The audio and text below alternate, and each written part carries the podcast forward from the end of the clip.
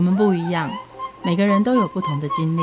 当所有的节目都在高谈阔论成功的样板人物时，在这里有一群曾经遭遇到挫折和经历失败的人，正品尝着过去失败好滋味，继续一步一步往他们美好的人生迈进。让我们一起来听听他们的故事与分享，在我们踏出下一步时，有些不同的启示与想法。好，欢迎收听《失败好滋味》，我是 Rico，我是贝大小姐。我们有一个圣诞趴，可是它的主题是叫做大赛司，所以我想约你担任我大赛司的。因为我从头到尾就大赛司吗？对、啊，因为每个人都知道我从头到尾都是 mini 赛司。那好不要脸，这种事你好意思讲？你全身最 mini 赛就是屌，那是奈米做的，你知道吗？超小。小的，所以我有一个绰号叫做 Mini Mouse，好不要脸哦！最近好像有发现一个商品，可以补足你的那个缺憾。什么商品？大屌烧？真的吗？你要把它挂在外面吗？我可以挂着看。可以要求你挂在外面去吗？可是大屌烧通常是被我吃掉吧？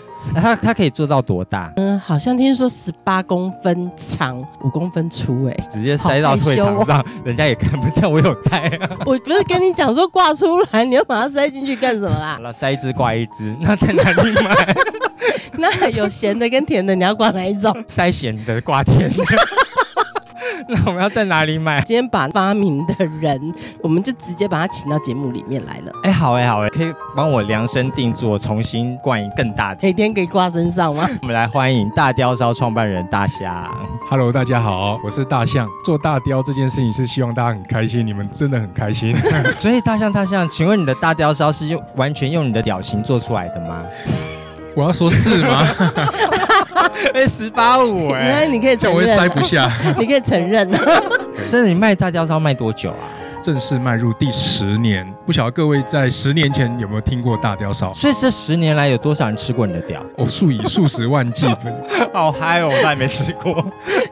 那当初为什么会想要做大雕烧？就是说大雕烧这个东西，呃，我常常跟人家讲，我们都已经进到下一个世代了。年轻的世代可能不知道是不是真的认识我们，因为他已经十年了。那最早期最早期，我们是做成大雕形状的鸡蛋糕，嗯的这个出来，所以很多人也讲说，哎，大雕烧是不是做这些很特殊形状的始祖？因为你在现在坊间有看到很多不同形状的鸡蛋糕，嗯，那其实乌龟啊，对，有狗狗的啦，有什么的，或者有当地名产的，呃，可以大家讲说做特殊形状的鸡蛋糕，大概就是从大雕烧开始吧，这样。哦，当时很红哎，你为什么会想要做大雕烧啊？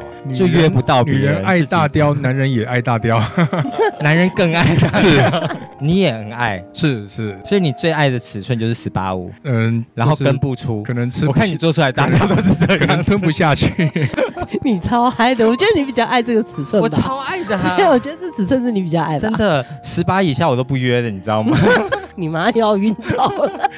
当时爆红哎、欸，一年可以卖多少只屌？我们也没有想到，甚至我们很冒险的开了这个模具，不知道怎么卖，然后也没有开过店，然后想说就在西门町看看能不能试试看，一切都是试试看。甚至我们模具出来，然后已经测试了要上线了哦，跟人家宣布说我要开店了，结果我们的鸡蛋糕根本烤不出来。为什么？怎么讲？我们前面测试了很多次，好，那呃遇到大雕烧，它很大只。跟我们一般的鸡蛋糕不太一样，所以拿起来的时候是站不起来的。是对，如果你你的这个面糊的性质哦，如果太软，你可能根本烤不出来，烤出来它就软掉了。这样哦，对，软掉谁要吃啊？软而是啊，有的时候会烤得太白，颜色不够漂亮，烤得白白的，人家也觉得不想吃它。他比较喜欢吃巧克力 的。对，嗯。后来呢？所以也是经过很多次的试验之后，才真正把大雕，而且大雕这个形状、这个尺寸是鸡蛋糕里面从来没有。有发生过的尺寸，所以我们这个面衣啊、面糊其实调了很多次，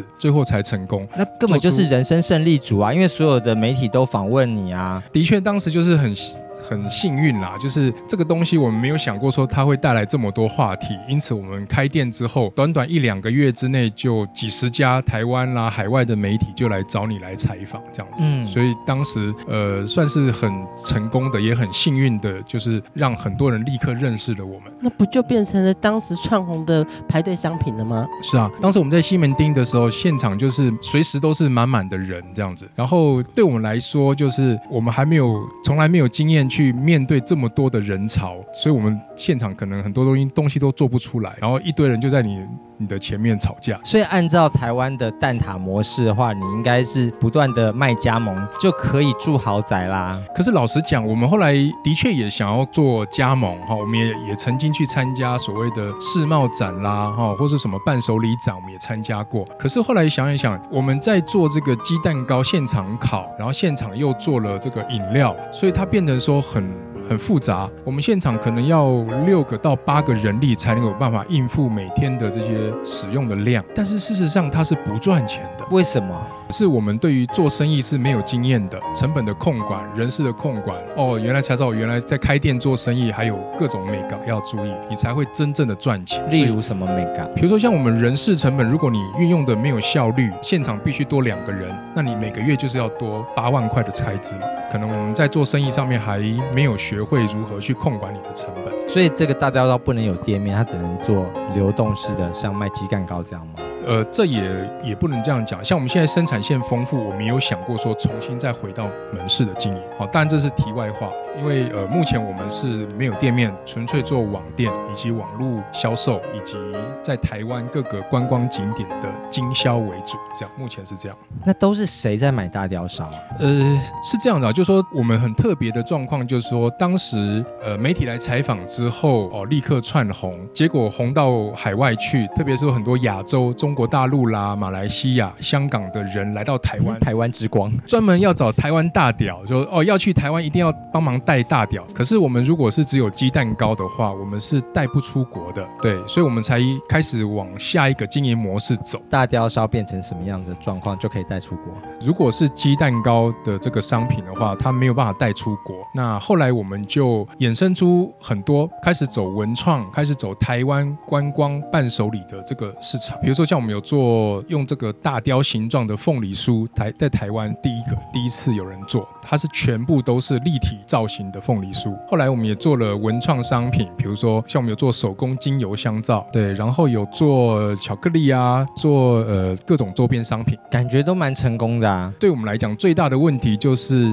经验不足啊，我们对于做生意这件事情，对我们来讲是陌生的，特别是做这种实体商店的经营，对我们来讲是陌生的。那当然就说大雕这个东西，它很快引起话题，因此比如说像有人在那个市议员啊，就在议会质询那个市长说，在夜市里面到处都卖大雕，那、你怎么看？你怎么可以纵容这些这个卖这些情趣的商品？那阿姨不是还卖那个震动大雕？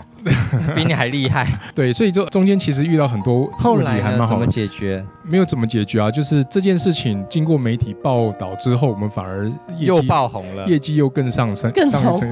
哦，当你听到这个消息的时候，没有经验的我们可能觉得啊，我们是会不会遇到什么问题啊？我们会不会卖不下去啊？我们会不会遭遇到、呃、大家的检举啊？等等的啊，是不是相关单位会来查水表啊什么？后来大家一窝蜂就不排了的时候，是会觉得人生顿时这么的凄凉吗？最后人生只剩下大屌陪着你。就创业的角度来讲，我们觉得心态的调整这是本来就有。比如说你生意不好，那你就想办法把生意变好。那你现在这个商业模式不行，那你就要想办法找下一个商业模式。所以中间很辛苦，但是我们也从来没有想过说要放弃它。反正有遇到困难就解决它，就这样子。所以你本来就学行销管理，所以你很容易在这边找到新的商业模式。我，我是本身是学土木工程的，土木而且我的专业是做混凝土，做那个泥巴的这样。所以他为什么能够让大屌站起来，是因为靠混凝土吧？所以 那时候没有加混凝土，所以是软的，也也没那么硬啊。如果你是混凝土，你啃不下去，牙齿会咬断的。最后好像还发明了那种超硬的冰棒，那还可以拿来别人用。有，我们有冰棒。那为什么从一个土木工程的人，然后会走到卖大雕？你不是应该好好的去上班，然后帮大家造桥铺路吗？曾经土木工程念的没有兴趣，因此我就学校一离开就其实就直接投入创业这东西。因此这么多年来一路都在做创业的事情，所以仿佛好像就是说创业是你骨子里面的血，然后很多事情你都会想要透过自己的投入，看看能不能把本来没有的东西能够把它实现出来。那你是多久以后才敢参加同学会啊？我本来在硕士班是念土木工程。可是我这辈子大概从来没有做过土木工程的的工作。学校离开之后就直接投入创业。为什么？你在学校成绩很烂吗？是很烂，就是大概硕士里面最烂的那一群人。所以他做不认真做事情混凝土，但是他可以把那个鸡蛋糕变硬。念土木工程，但是从来没有做过土木工程的工作。嗯，呃，离开学校的第一件事情就是创业。那创业它就是一个失败。我今天做创业，是因为我第一次的创业其实是没有经验的，有点像小孩玩大车，所以导致我创业的那个公司，呃，赔掉了两千万。那我自己本身因为为了要撑这家公司，跑去做信用借款，借了三四百万的信用借款。所以做什么公司会赔两千万啊？我们最早期最早期在台湾是做呃网路花店，就是帮你卖花。那我们网站早期叫三八花，不知道现在还收得到收不到？大概收不到。所以你跑得很前面就对了。当大家网络还没有卖花的时候，你已经开始。是，那我们在那时候是在两千年，公元两千年那一年，我们就成立了个花卉的网站，然后就在网络上卖花，就是是花到家的那个是。我们跟花到是同时期的，对。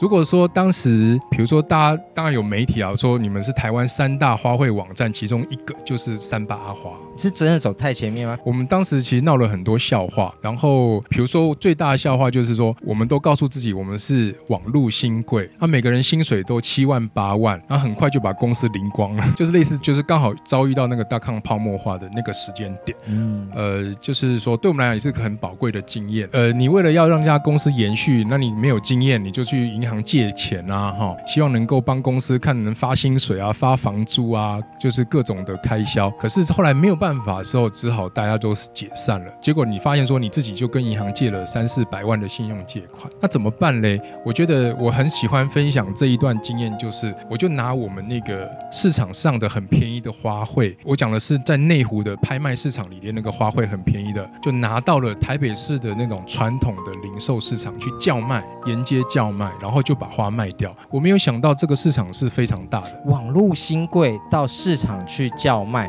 是那比卖火柴的小女孩还凄凉，不是吗？再走回实体嘞。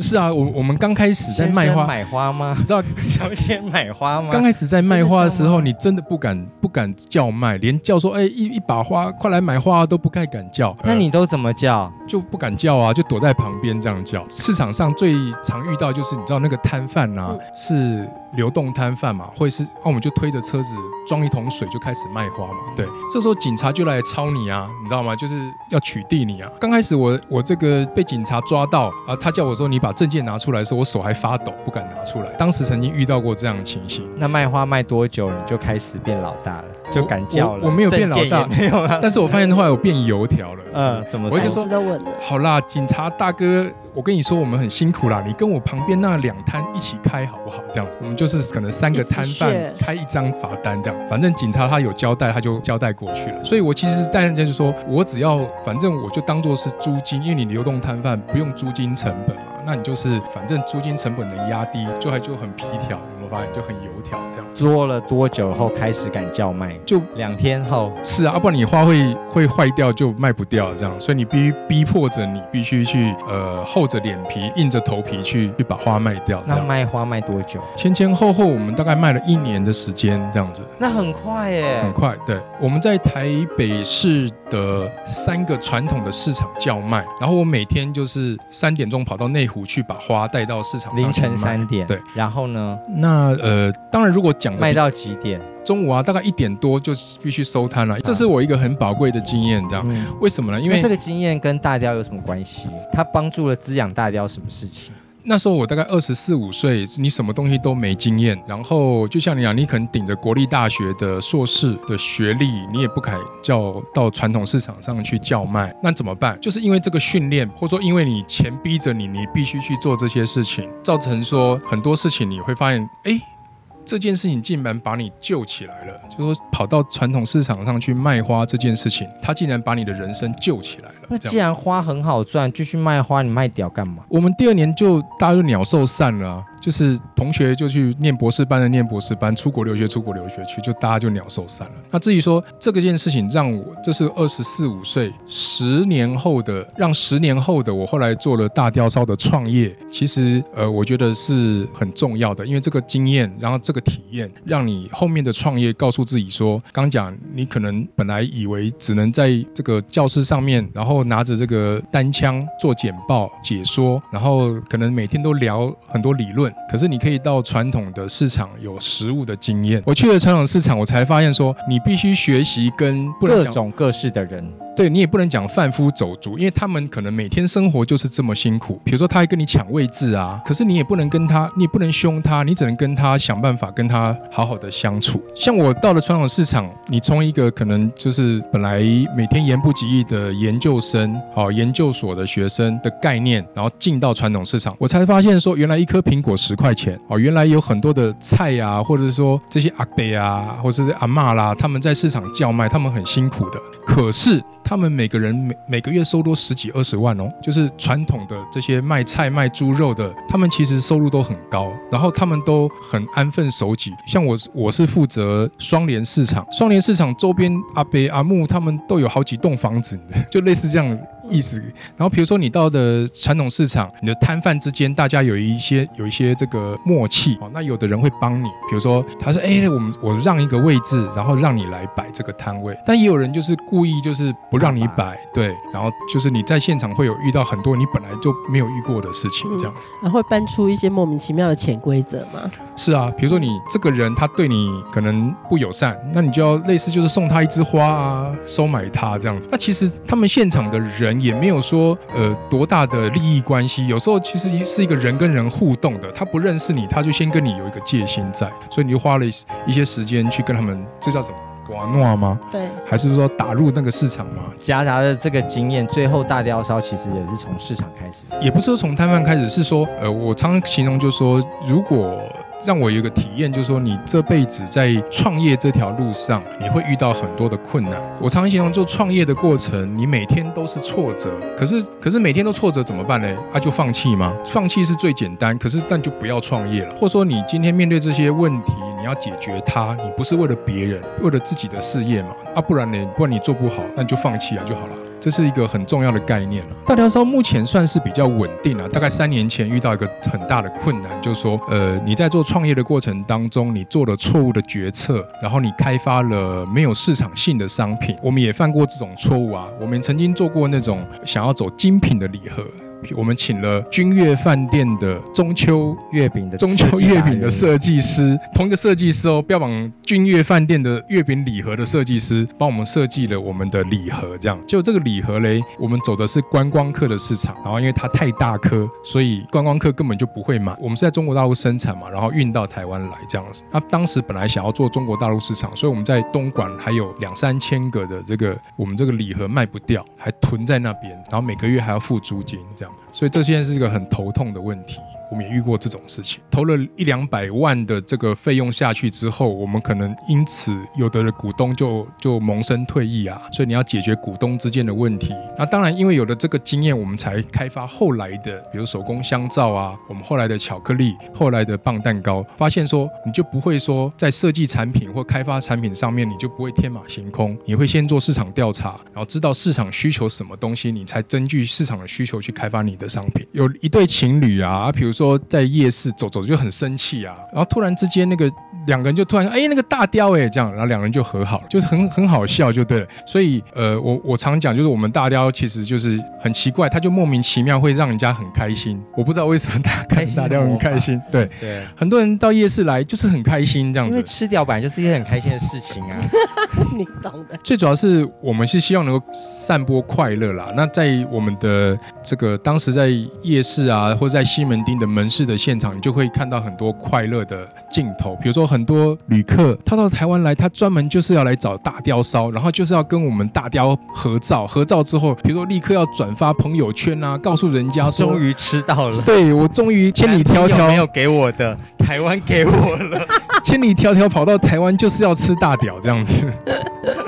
妈妈没有给你的，是男朋友没有给的。就是说，呃，这个我觉得这个是我们一个很有意义的价值。我发现，对，创业过程中失败经典语录是什么？创业的过程当中，呃，如果真的要很震惊的哦分享经验，就是创业你会发现每天都是遇到挫折，你只能平常心去面对它，然后你遇到挫折你就解决它。对，你也不知道你会遇到什么的挑战，只有这样子，呃，每次解决一件事情的那个。成就感，它就累积了让你往下走的这个动力。这个是很重要，在创业的过程当中，你必须要拥有的心情的调试。都怎么排解你挫折感所带来的负能量？就吃大雕嘛。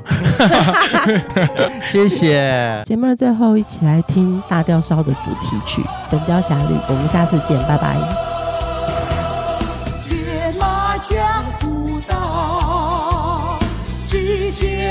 天